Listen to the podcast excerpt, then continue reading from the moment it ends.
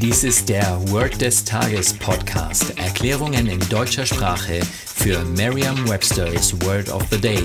Eine Produktion der Language Mining Company. Mehr Informationen unter www.languageminingcompany.com-podcast. Das heutige Word des Tages ist Devour, geschrieben D-E-V-O-U-R. Eine englische Definition ist to quickly eat all of something, especially in a way that shows that you are very hungry.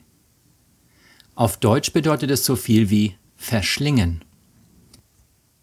Hier ein Beispielsatz aus Merriam-Webster's Learner's Dictionary. He devoured everything on his plate.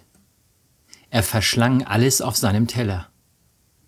Eine Möglichkeit, sich dieses Wort leicht zu merken, ist die Laute des Wortes mit bereits bekannten Wörtern aus dem Deutschen, dem Englischen oder einer anderen Sprache zu verbinden. Wie immer dürfen Sie zunächst einmal nach gleich oder ähnlich klingenden Wörtern in Ihrem englischen Wortschatz suchen. Wow, Vowel oder Voucher wären zum Beispiel ideale Kandidaten für eine tolle Eselsbrücke.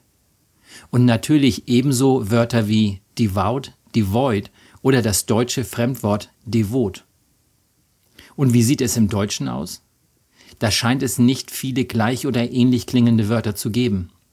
Der Divan oder Wow als Hundebellen oder der Wauwau kommen Ihnen vermutlich sofort in den Sinn.